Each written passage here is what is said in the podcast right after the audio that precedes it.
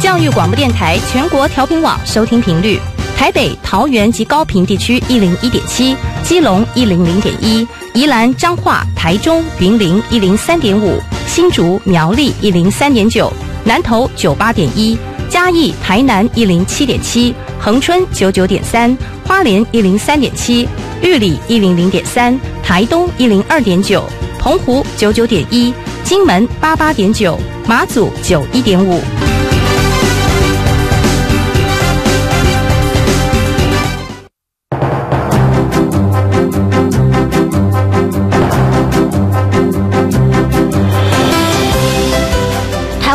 育要怎么做才能使孩子面对未来的社会呢？当我们期待孩子改变的同时，也期待教师的教学方法跟着改变，家长的观念也一起改变，一起携手，协力同行。谢若楠老师带您探索自发互动共好的十二年国教新课程，听见台湾教育的改变。欢迎收听《国教协作向前行》。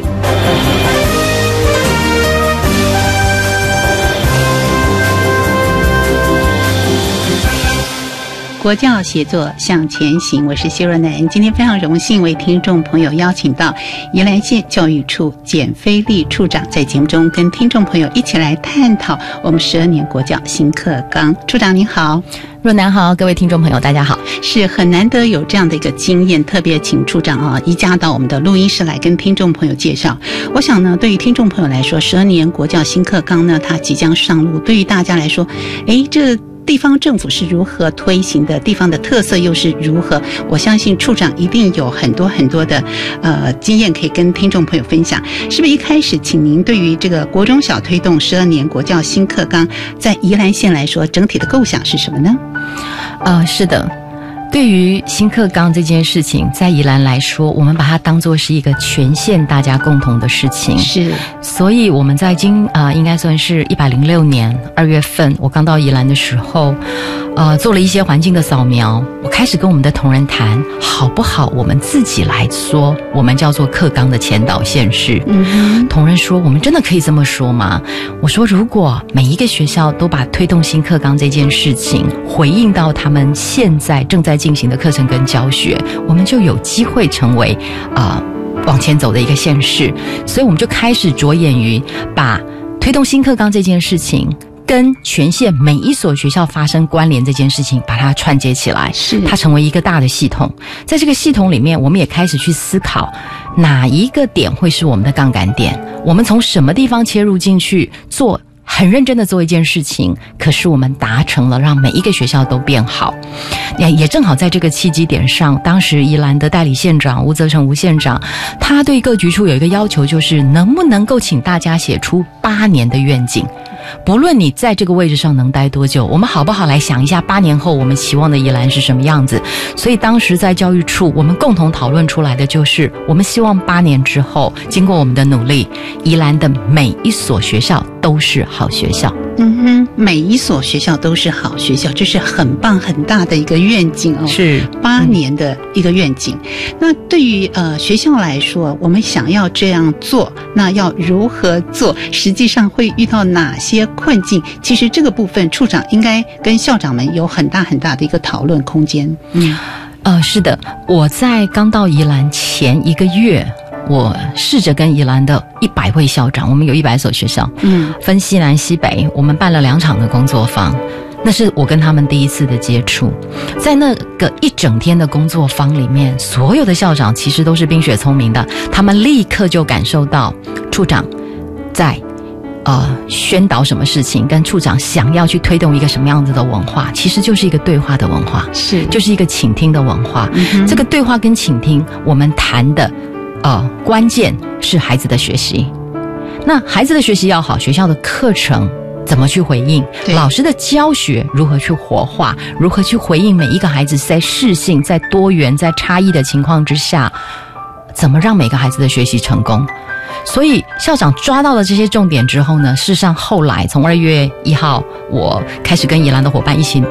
呃加入这个工作之后，我们就整个转换了宜兰的呃教师专业成长的一个呃模式，呃，我们导入越来越多的工作坊、实作的工作坊、对话的工作坊，我们一起探讨我们共同要的是什么，是。这一点非常的重要。嗯，校长们也体会到，刚开始的时候他们其实有点抗拒哦，有些校长会告诉我说，九年一贯的时候就玩过学校愿景啦，就玩过学生图像啦，对不是那么的有用啊。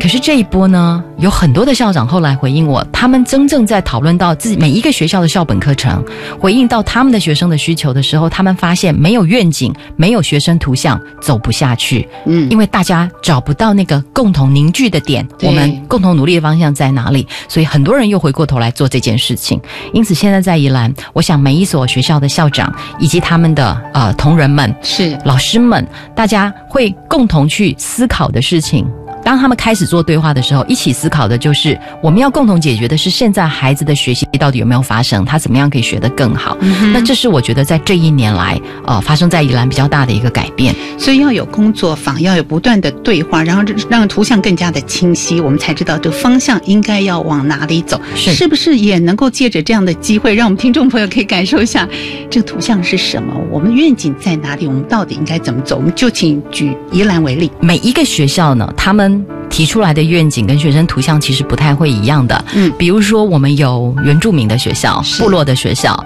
那么他们会去思考怎么把孩子的自信心培养出来，嗯，让他们成为一个未来成长的时候知道自己的在部落里面，他应该要成为一个怎么样子的泰雅人。啊、举例来说，就是因为在宜兰呃很多的这个泰雅族的我们的小朋友们，那老师们会思考思考这件事情，于是，在他们的课程里面，怎么样去导入他们的这个所谓的民族文化教育？回到我们的在农村里面的学校，嗯，他们会希望把实农教育跟国际教育融合在他们的课程里面，一方面要让孩子。爱他的家乡，爱他的土地，可是，一方面又要放大孩子的格局跟视野，是所以会把实农教育跟国际教育融合在他们的校本课程里面，去推动一个学校的这种呃所谓的校本的课程，学校本位的课程。那这也是不同的学校它的一种选择。但是在做这些特色课程的过程里面，其实非常重要的事情是在讨论，我们其实用主题或者用主轴来带入我们学校的课程里面，可是孩子的基本学历怎么兼顾？嗯，孩子的学习兴趣如何去巩固它，包含孩子自主学习如何去发生。是那这些其实呃，在新课纲里面谈到的共好啊，自发互动共好，呃，这样子的素养，怎么让它发生在我们的课程里面，那就是我们最大的挑战。是所以学校的特色或者是课程有什么样子的主题，每一个学校其实真的都不一样。不一样嗯有的学校非常的在意美感、艺术。呃，举例来说，我们在十一月的时候邀请了五位国际级的。艺术家来到宜兰，直接进入到我们的课堂里面去跟孩子上课，包含国中跟国小。嗯我们的老师在旁边观课，看着这些艺术家怎么带课程，去了解在素养、美感跟孩子的学习之间发生的那个连接。哎，其他国家的呃艺术家他们是从什么什么视角切进去的？然后当我们看到他们所带的课程的时候，我们真的会觉得说，呃，老师需要更开阔的视野跟胸襟哈，去面对孩子未来的学习。那像呃十一月的那那一次的这个美感的整个的活动来讲，打开了老师的视野。但是他们也看到了他们的孩子其实可以有不一样的学习，那诸如此类的，我们其实导入到各式各样的呃资源跟素材，但是学校要做什么选择，他可以自己决定，而他要做什么样的决定，我们认为校长应该带着老师共同来讨论，甚至于家长应该要加进来，一起理解这个学校未来的发展。是，就是在这个县市处长的这个部分呢，导入很多国际性的这样的一个思维理念、新的做法到我们的学校当中，让校长、老师们有很多很多的冲击，进一步的每个学校的特色都可以展现出来。所以在这部分有很多很多的，应该算是工作方，很多的对话，可能也冲击到自己要做一个改变。因为我们说教育最重要的第一现场的老师们，嗯，所以让老师跟校长有这样的一个不同的想法、更多元的想法进来。可是会不会碰到一些难题？会不会有些老师他还是采取比较观望的态度在看？那处长怎么样来改变他们呢？嗯，这个是一定会的哈。呃，我觉得跑得快的老师，我们要支持他，嗯，我们要给他很好的这个平台，让他可以去发挥跟分享。其实往往我们给他们一点点的支持，他们表现出来的会让我们非常的惊讶。我举例来说哈，我们在七月份的时候办了两场工作坊啊，各两天，总共四天，我们邀请学校组队来参加。啊，办完这两场工作坊，呃，之后一场是共备，就是他，你可以拿着你的课本来，下学期的新的课本来，然后我们大家一起来练习怎么样做共备。第二场次呢，我们是办素养导向的课程，如何去规划跟设计。这四天结束了以后，我们就跟这些老师说，十二月二十七号我们有一个想要办一个公开课博览会，您愿不愿意加入？如果你愿意，在十二月。半年后站上教室的讲台，然后上课给大家看的话，我们接下来每一个月都会安排回流。你们，我们一起来共备你想要上的课。我们原来预计哈，就邀请十位老师，五位国中，五位国小，结果报名有十四位，大家很热情哎。对，这就让我们很惊讶的地方。当天呢，十二月二十七号刚办完嘛哈，当天来自我们自己宜兰县内，还有很多外县市知道的朋友一起来。当天有三百多个人参与，我相信这些来参与的老师们看了我们讲台上的老师共备了半年之后所上的课程。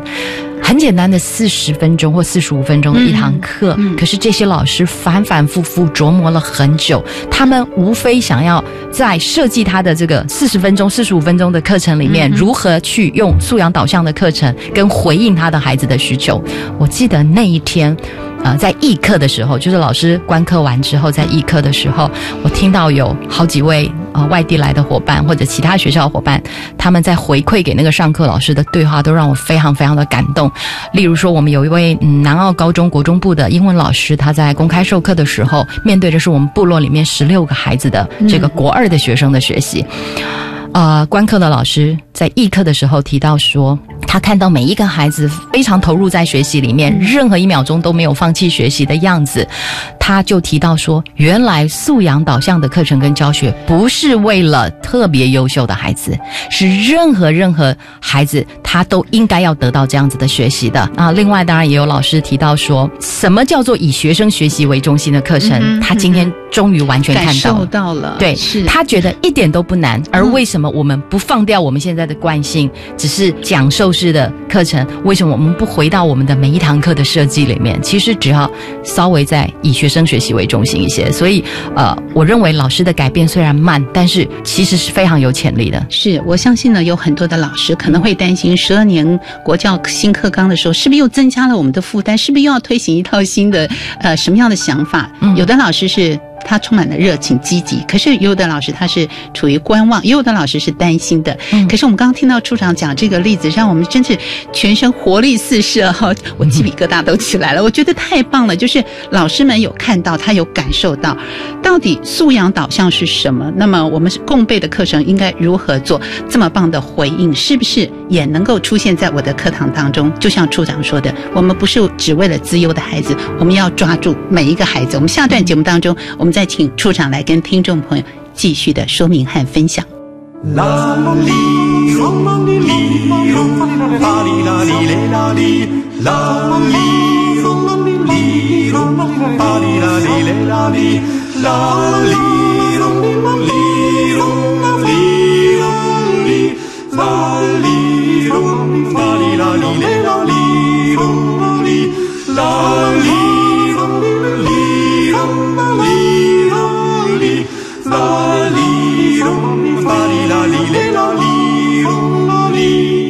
La bella Franceschina, Ninina, Bufina, la filibustachina,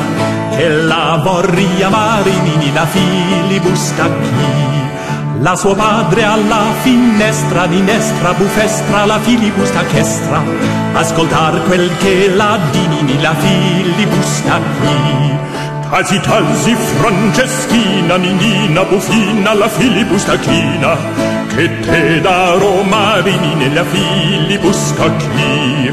te darò io la fio del conte Ninonte Bufonte la filibusta conte del conte Constantini la filibuscacchi E no voglio la fiore il conte, Ninonte, Bufonte, la filibusta conte, del conte Costantini, la filibusta chi? Che voglio quel giovenetto, Ninetto, Buffetto, la filibustacchetto, che sta in prigion per minini, la filibusta chi?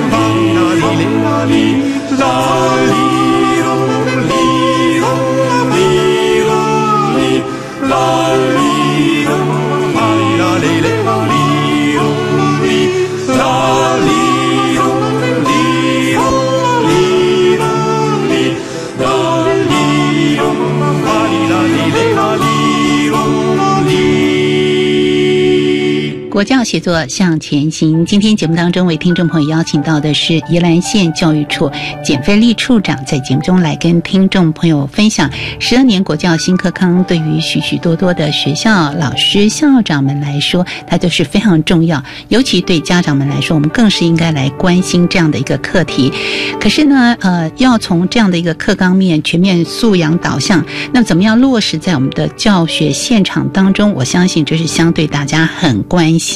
刚才我们听到了，就是宜兰县有开放这个公开课程博览会，让很多的老师他经过这个共备之后，更多的老师知道我们是可以做到的，只要我们做一些些小小的改变。处长，当老师有这样的一个回应和这样一个思考的时候，我们可以看到这个力量马上就可以回到教育的现场当中，让孩子实际的受惠，是不是会持续做这件事情？因为我们看到才刚刚发生嘛，去年十二月是你们做的第一场吗？嗯，对，是。那您会怎么样持续这个部分？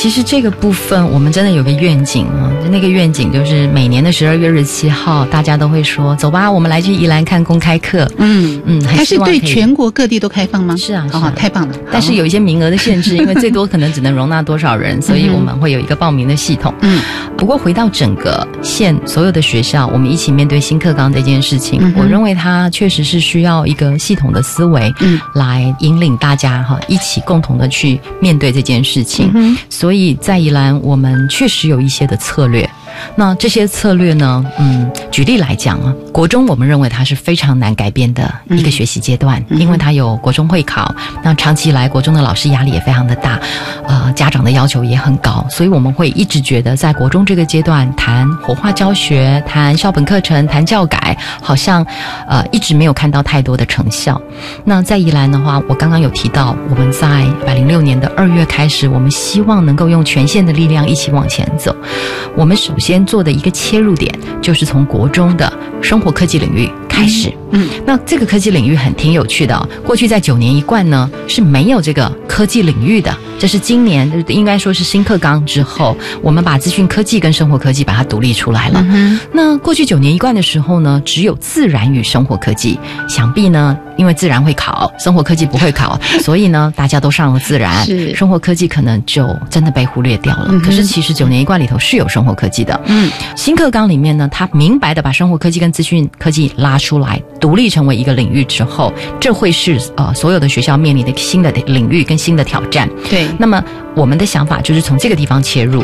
我们就喊出一个口号。我问所有的校长，我说本来就有生活科技这个课，为什么我们不给学生呢？嗯哼，是不是我们现在？一百零六学年度，我们就回应新课纲，每一个孩子每一个学期应该要有一学分的生活科技课。嗯哼，那上下学期合起来就有两学分喽。是，所以你可以合并着开，你也可以分开来开。但是我们认为要把科技课还给孩子，就从这个地方点开始切进去啊！所有的校长真的也一起做了努力了。所以今年我们的七年级的学生，宜兰国中的七年级的学生，他们接下来每一年他们都会有生活科技课程。嗯哼，处长为什么在这个部分特别？强调它，而且时数也增加。嗯啊，怎么说呢？生活科技或资讯科技，或者我们谈这两个两门课合起来叫科技领域，它绝对是孩子面对未来的一个重要的工具。嗯，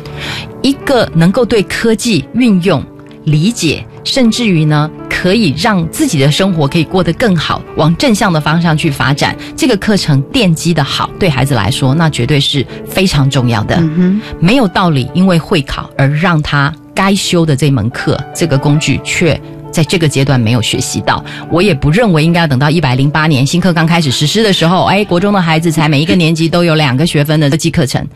现在就该给了，嗯哼，于是我们就开始去思考这件事情。我们不能只叫学校开课，我们要给他后备的资源。第一个教室，嗯我们应该要先让每一间学校都有生教室吗是生活科技教室，因为现在科技领域里面所有的工具其实都跟十年前完全不一样了。对对有的人喜欢做木作。有的人喜欢做三 D 列印，有的人在操作机器人，但是基本的应该要有的科技的这个基础课程，权限应该是要一样的。所以我们在今年啊，有每一所学校呢，我们都帮他们建制了这个基础的。呃，生活科技的教室，这是全县一起动的。另外是课程，很多的学校会告诉我说，可是我们的生活科技老师是不足的，可是我们有老师可能有意愿愿意要教生活科技，所以我们就启动了共同备课。我们从一百零六年七月八月开始，我们就发展出来了七八九年级的属于宜兰县自己县本的生活科技的课程的一个，或者资讯科技也一样，就是有我们的县本课程的这个整个的架构。架构出来了以后，我们就开始邀请每一个学校你。下学期会上生活科技课的老师一起来备课。嗯有一次我就是不小心啊，到了这个我们的制造中心 Maker 中心去，其实只是去看一下场地而已。他们告诉我说，处长，你看到那一群老师，他们就是我们全县的生活科技老师，今天正好他们在共同备课，哦是共同备课。是呃固定在县里面单独，还是在某、某所学校？就在我们的成功国小有一个制造者中心，然后嗯他们每一个月都会有一个固定的时间，一整天的下午都在那里共同备课。哇，真好，有的人备到一半跟我说：“哎，处长你来了，不好意思，我要回去看路队哈，就先走了。哦是你可以看到他们自己身上是背着有自己的任务、自己的职务，但是他们因着他们有教生活科技或者是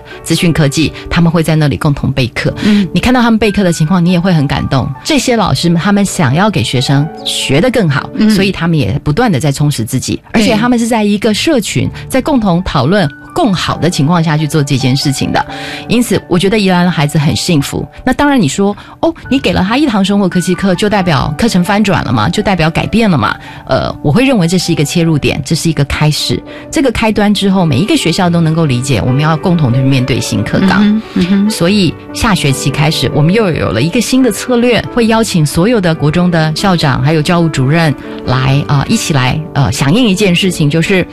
我们下学期开始，我们的国文、英文跟自然科，我们会每一次的段考会有十分到二十分的素养导向的命题。哦，是加入我们用到现在评量，我们用啊评量导入到学校的这个段考里面，你可以选择十分或二十分，嗯嗨，你也可以选择三次都参加，但是你嗯至少要选择一次要参加。这件事情是我们想要用好的评量的题目导入到每一个学校里面去，让孩子们考考看，也让老师们理解，哎，那我们的孩子对于呃素养导向的评量，他的表现情况怎么样？嗯哼，就这样评量的方式跟以往孩子们接触到是不太一样的。呃，嗯不太一样，他可能会有比较长的题干，嗯他可能会有非常生活化的，它也可能是跨领域的，嗯哼，但是你会发现每一个题目都跟他的生活息息相关。嗯哼我们希望让孩子知道，你所学的课程跟你的生活、跟你的生命其实是关联的。是你应该要更重视它，嗯你应该要学得更好。那也让老师们、学校的老师理解，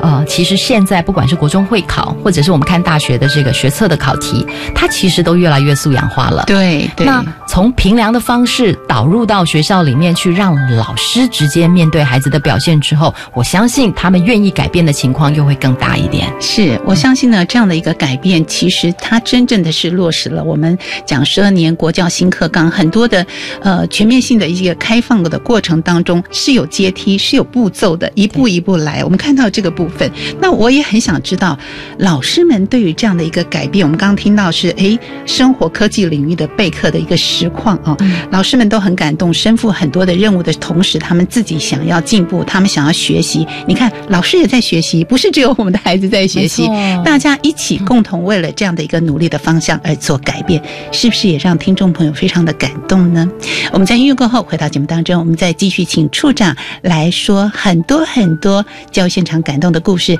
让听众朋友更加的了解十二年国教新课纲。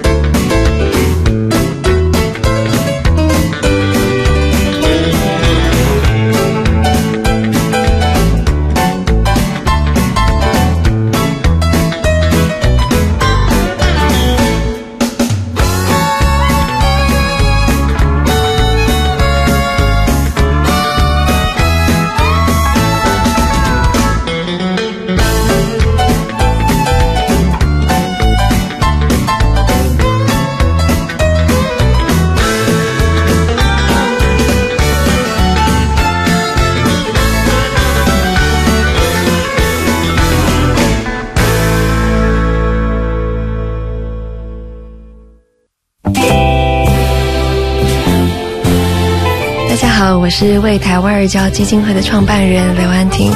我们相信养育一个孩子需要一个村落的力量，也邀请每一位有心的您们加入这一个村落，也欢迎大家收听国立教育广播电台。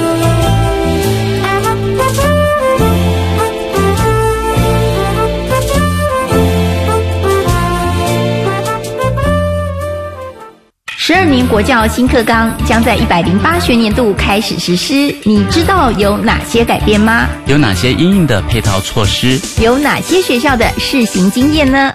为了满足大众对新课纲知的需要，教育部课程协作中心每个月十号发行电子报，传递新课纲相关资讯。掌握新课纲最新讯息，快上网搜寻教育部课程协作电子报。以上广告由教育部提供。贫穷让孩子吃不饱穿不暖，贫穷让孩子学业家计两头忙。别让放弃成为弱势孩子唯一选择。我是吴克群，请掏掏口袋零钱，帮帮孩子童年，支持家福无穷世代计划，翻转孩子未来。家福募款专线零四二二零六一二三四零四二二零六一二三四。我们是台湾弦乐团，我们都在教育广播电台。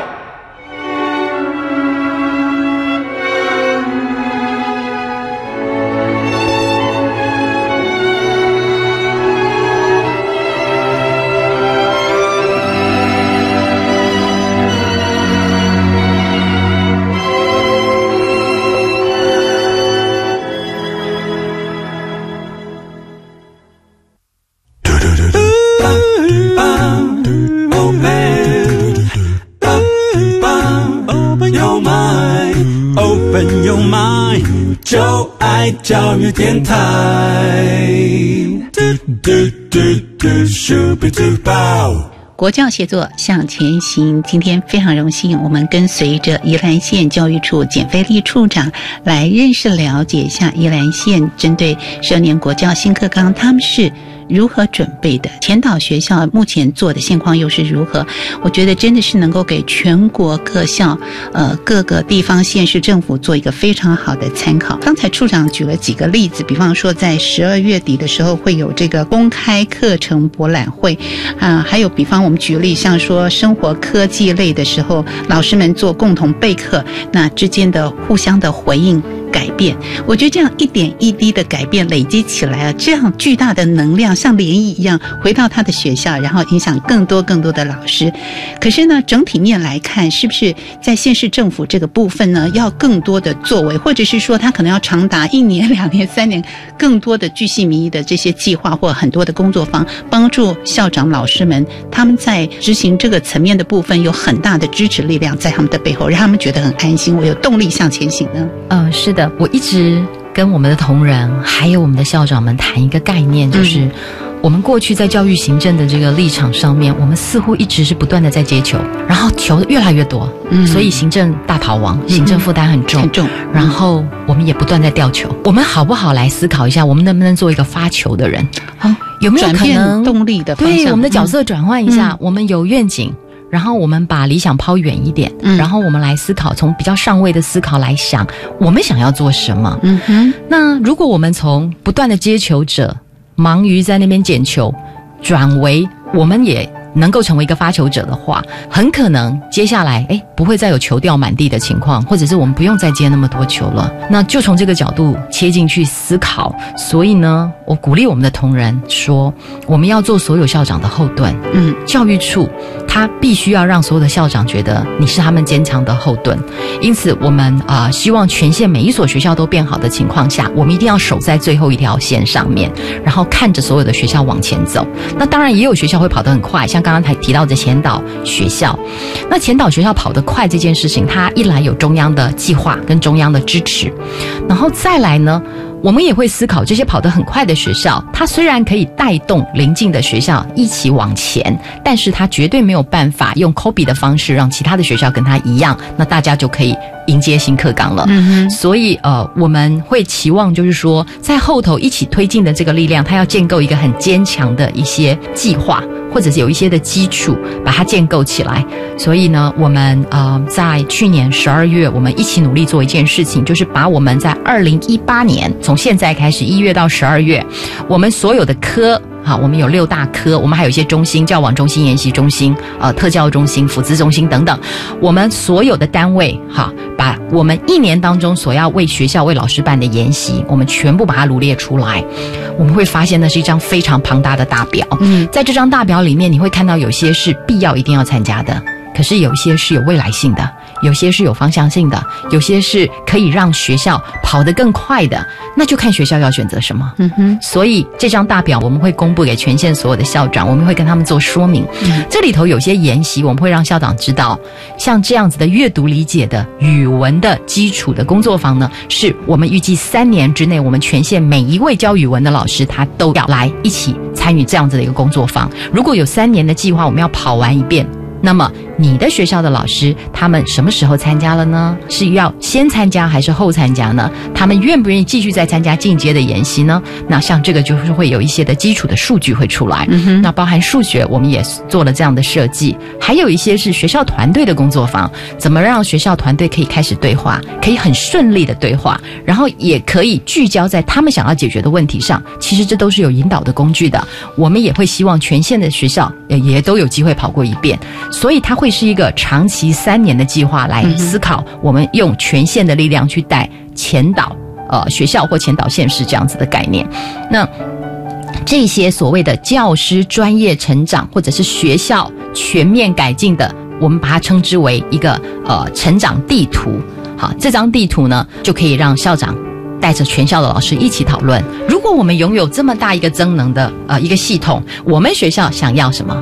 我们怎么走？我们要走得快，还是我们要走得慢？我们决定要朝哪一个方向走，他们就有东西可以去跟老师谈了。还有就是，呃，老师或学校参与这个进修的状况，我们的后台会有记录。我们也希望每学期两个月一次，我们会提供给校长这些资讯，校长就可以拿着这些 data 去跟老师谈。我们好像很快哦，或者是我们好像有一点慢，这些都是会是资料。包含现在政府在推这个所谓的前瞻建设，前瞻建设在呃教育的部分呢，有所谓前瞻数位的部分。其实未来每一所县市的学校里面，你会发现他们的数位的资讯的设备。会变得越来越好，嗯，可是利用度怎么样呢？好，那我们也要在后台监控，嗯，哎，我们未来会很有趣哦。每个学校发给你的这个 iPad 或者 Chromebook，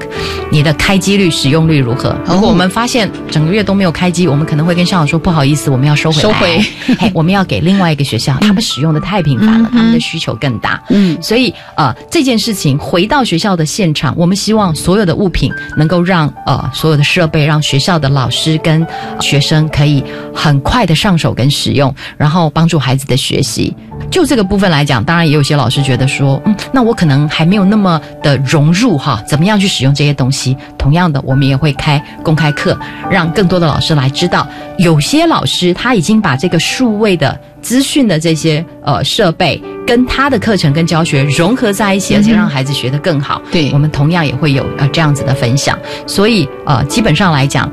我们会用全县的角度去看怎么帮助每一所学校成功，但是学校你可以决定你要快还是慢。嗯哼，他们保有他们的一个空间，是，所以这个地图是各校还要召集老师们来找出他们自己行进的方向，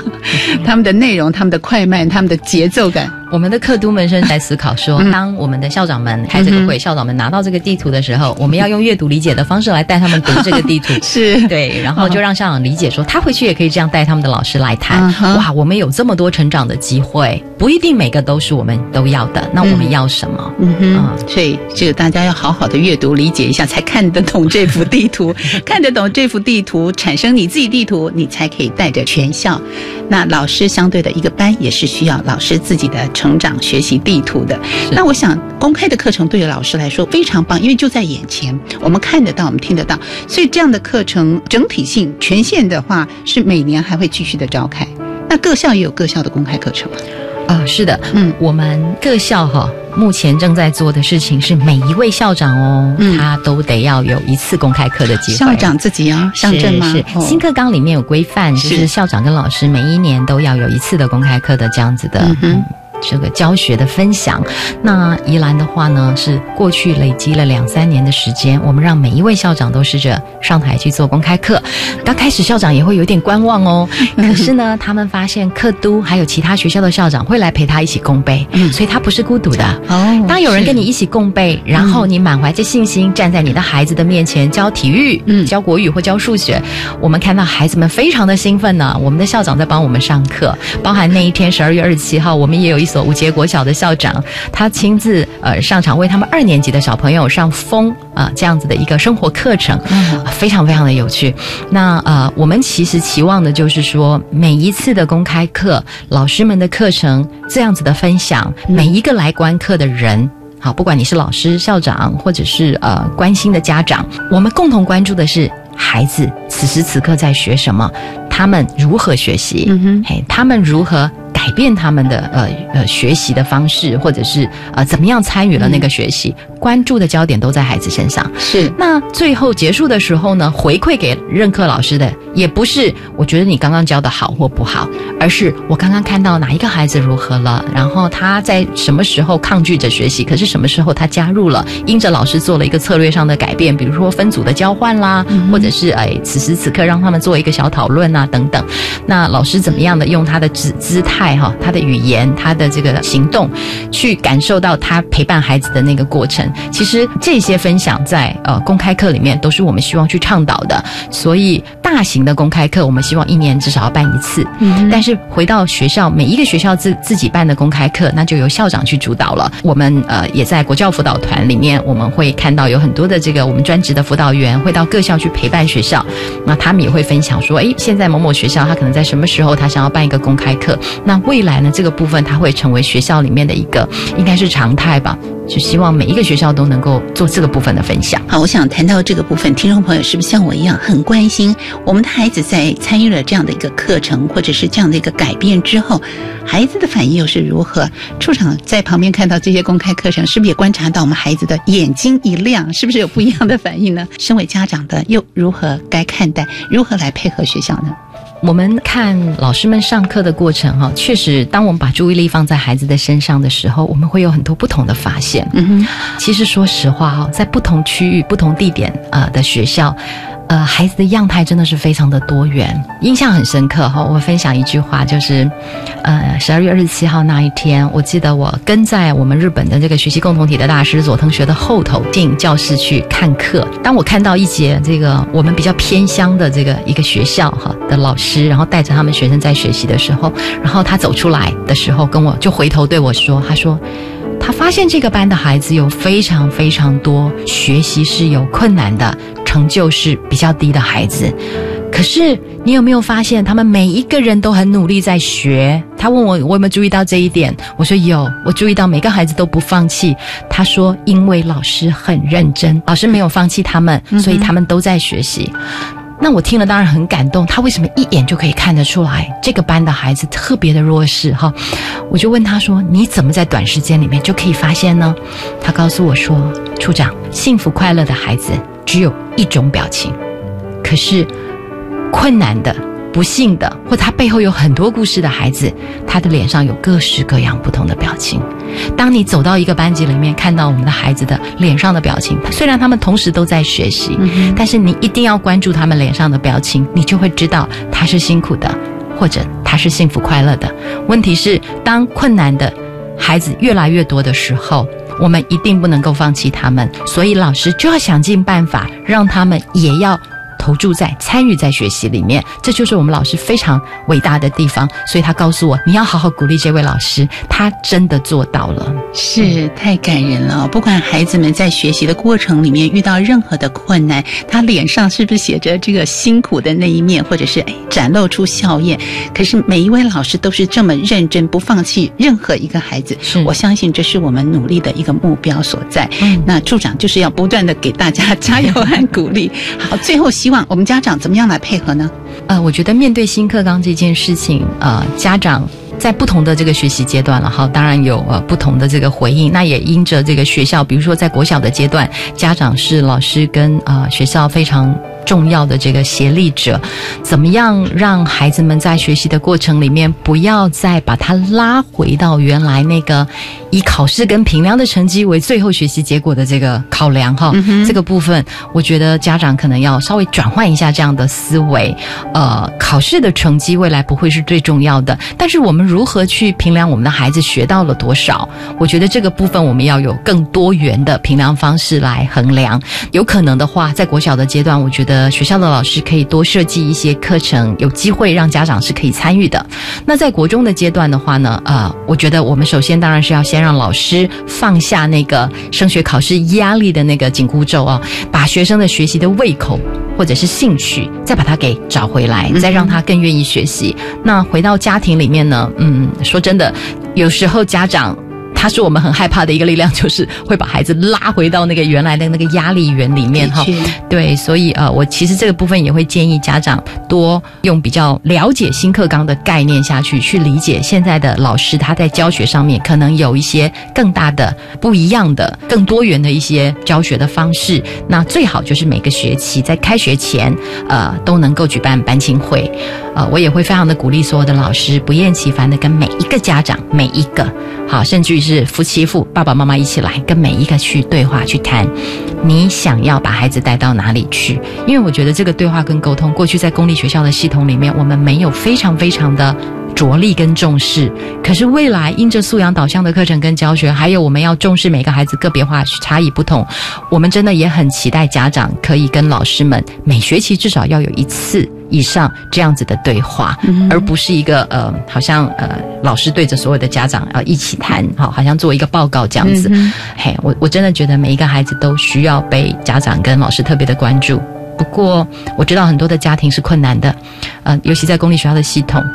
老师。的教学如果能够让孩子真正的参与，那很可能是他的很大的一个救赎。嗯，所以老师们很辛苦。那呃，我觉得我们有的时候要弥补一下家庭教育不足的那个地方。那真的大家要共同来勉励，因为很可能在学校里面，孩子的参与是他一天当中最幸福的时候。嗯哼，是。今天真的非常感谢处长播出时间来跟听众朋友分享，尤其新课纲，我们说它是翻转我们的教育，可是我们需要具备这样新的思维，让我们的视野更加的宽。宏，我们给所有的老师、校长加油，家长们大家一起加油！谢谢处长，谢谢，谢谢大家。节目继续呢，我们邀请听众朋友一起来听听我们特地为听众朋友安排的课纲小词典这个单元，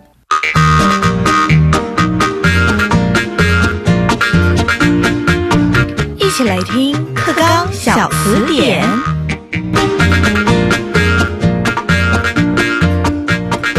课纲小词典，大家来翻字典。大家晚安，我是范登伟。新的一年呢，国教写作向前行这个节目特别在后段的时候新增了这个课纲小词典的一个小单元，就是要带大家了解来说，哎，新的课纲即将要上路了。那课纲里头又有一些比较艰深难懂的名词，就要请我们的。人体活字典来带我们了解这些名词背后意义是什么，还有在课纲为什么它会这么重要？那我们的人体活字典今天是国家教育研究院课程及教学研究中心的主任洪永善主任来和我们一起讨论课纲小字典。主任晚安。各位听众，大家晚安。好，那刚刚呢，我们刚刚提到了有一个非常重要的概念，它贯穿了整个课程的发展主轴，就叫做核心素养。那么，首先就要来请教一下主任了，这个核心素养啊，它的定义还有面向跟概括的项目有哪一些呢？是在核心素养呢，是这次呢十二年国教课纲一个非常重要的概念。那么我们知道，学习其实不止呢是在知识我学会了，更重要呢是要能够应用知识，也要能够培养能力。嗯，那么还有我们如何能够善用知识能力来迎接很多很多生活上面的挑战？所以核心素养呢是指所有的每一个学习者能够适应现在生活跟面对未来挑战所应该要具备的知识能力与态度。那当然不是呢，只有呢强调呢，就是我们在课堂当中的学习，在呢教科书的学习，而要关注到学习能够跟生活的结合，而且能够应用在生活情境中。更重要，要学习迁移哦，能够内化成为自己的成长的养分，并且能够实践力行。哦，所以它是要跟生活方面的学科来做结合哦。是。那核心素养它里面其实还有分成三个重要的面向，可不可以跟我们的听众朋友解释一下那三个面向到底是什么呢？核心素养呢有三个面向，分别呢是自主行动、沟通互动跟社会参与。我们知道自主行动很重要的是让呢学生能够在面对许多自己有关自己的生活，还有呢在呢生涯上面，乃至于自己的生命的成长上面呢非常重要的身心素质跟自我精进，还有问面对问题能够系统思考与解决问题。更重要的，我们能够规划执行与创新应变，这是在谈自主行动。那当然很重要，学习也要能够呢搭建人跟人之间的关系，沟通互动就变得很重要。所以沟通互动呢，我们要能够运用符号，还有沟通表达。更重要的呢，还有包含呢科技资讯与媒体素养，还有艺术涵养跟美感素养。这是在沟通面向的那三个项目。在第三个面向呢，是社会参与，有包含到道德实践、公民意识，还有人际关系，还有团队合作。更重要的，我们还有包含多元文化的学习跟国际理解这三个项目。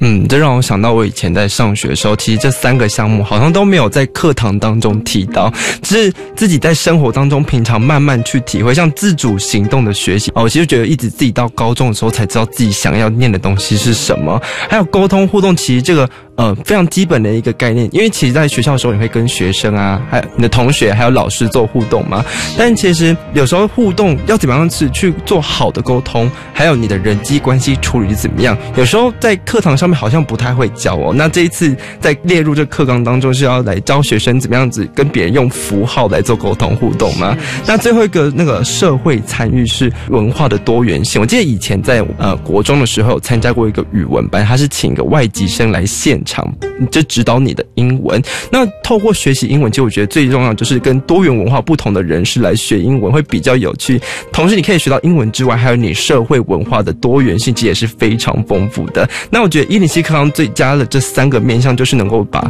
更具体化一点融入在课程当中，让学生去学习。好，那接下来呢，我们有一个非常重要的是核心素养，它的内涵到底有哪一些呢？它的内涵又包括了有九个非常重要的面。像，其实，在阅读资料的时候，有发现说，哎，科技资讯素养好像是平常跟我们生活比较贴近，现在三 C 时代嘛，还有是。艺术素养这两个部分，我是比较想要了解，可不可以先从科技素养来带我们了解一下呢？主任是在你问到的科技资讯跟媒体素养，还有呢艺术涵养呢跟美感素养，分别都是在沟通互动。啊，沟通互动非常关心，怎么样子做好呢？对，要怎么样做沟通互动？哦，嗯嗯。我们知道呢，能善用呢科技呢资讯，还有各种的媒体呢，是非常重要的能力哦。嗯。可是，在过程当中，我们大量的接受到呢许多在媒体。呢的讯息，那这些讯息能够呢试读，事实上是非常的重要。那么以这个自然为例，我们知道最近大家都关心空污的问题，嗯，所以你打开报章杂志等等，事实上还有很多我们的社群的软体，像 Line 啦等等，都会呢传来好多。我下载一个那个环保署它那个空污的那个 push 那个 info 的那个 APP，它就告诉你说你现在 AQI 指数是多少，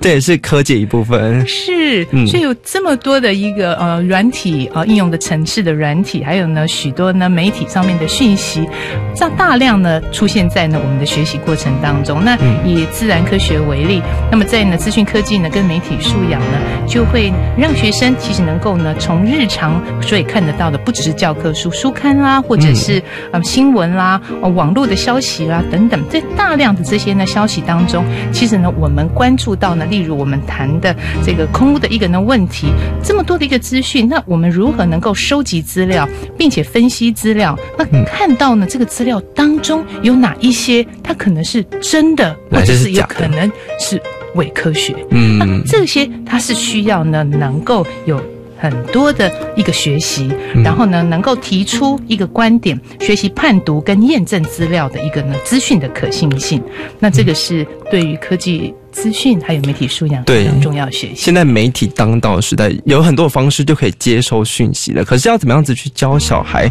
辨别哪些是真的的资讯，哪些是假的的资讯，哪些又是可以信的资讯？我觉得是在科技面上要去培从小培养孩子这个媒体素养跟视读一个非常重要的能力哦。那么另外一个就是要讲到是艺术涵养，哎，这个比较比较虚拟的艺术涵养，到底要怎么样去培养孩子在生活当中的美感啊？生活当中其实充满了很多，不管是呃艺术作品，或者是很多的人事物，每天都在呢跟我们交汇当中。那艺术涵养呢，跟美感素养呢，很强调的就是在生活当中，我们如何能够呢培养呢具有跟人事物呢互动。我们在课堂当中，例如我们学会了。美感的原理原则，我们学会了色彩学，我们学会了很多有关相关的呢知识。但是，当我们开始呢走入社区去参与社区的时候，那例如有个老师他的案例呢，他就是让学生他在呢历史课堂当中他学的历史探究的方法，